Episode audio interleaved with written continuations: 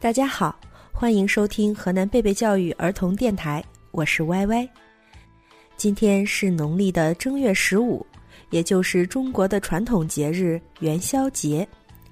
元宵节又称为上元节、春灯节，是我国汉族的传统节日。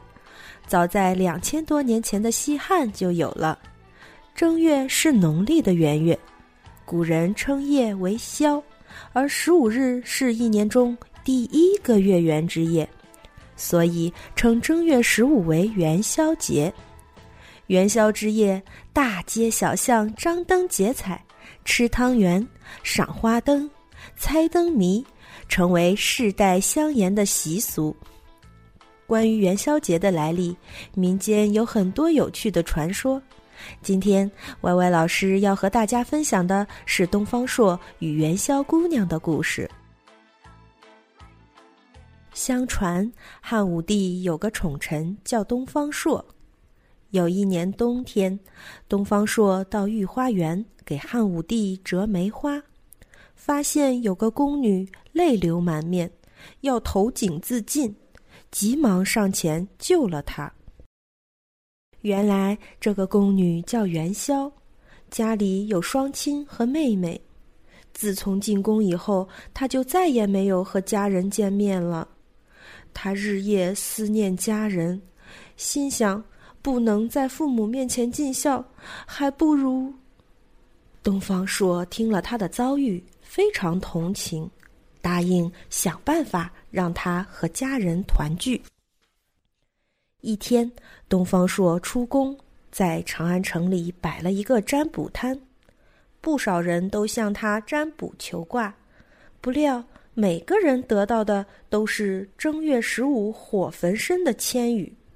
吓得大家惊慌失措。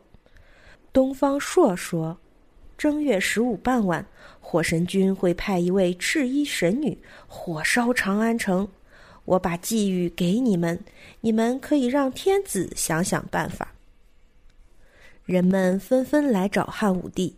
只见寄语上写着：“长安在劫，火焚地阙，十五天火，焰火宵夜。”汉武帝大惊，连忙请来了东方朔。东方朔说：“听说火神君最爱吃汤圆，宫中的元宵不是经常给你做汤圆吗？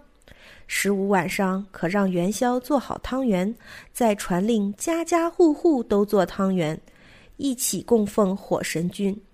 同时满城挂花灯、点鞭炮、放烟火。”好像城里失火了，这样就可以瞒过玉帝了。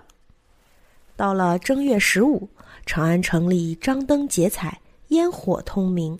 元宵的父母也带着元宵的妹妹进城观灯。当他们看到写有“元宵”字样的大宫灯时，惊喜的高喊：“元宵，元宵！”元宵听到喊声，忙跑出来，终于和家人团聚了。从此，每年正月十五，家家户户都会挂花灯、放烟火、做汤圆供奉火神君。因为元宵做的汤圆最好，所以人们就把汤圆叫做元宵。这天也称元宵节。原来元宵节的由来是这样的：今年的元宵节，除了听故事，你还做了哪些有意思的事呢？有没有和爸爸妈妈一起吃汤圆？有没有和小伙伴一起赏花灯、猜灯谜呢？如果你愿意，就和大家分享一下吧。通过荔枝电台找到河南贝贝教育儿童电台，把你的故事发消息给我们吧。感谢您的收听，我是歪歪，祝大家元宵节快乐！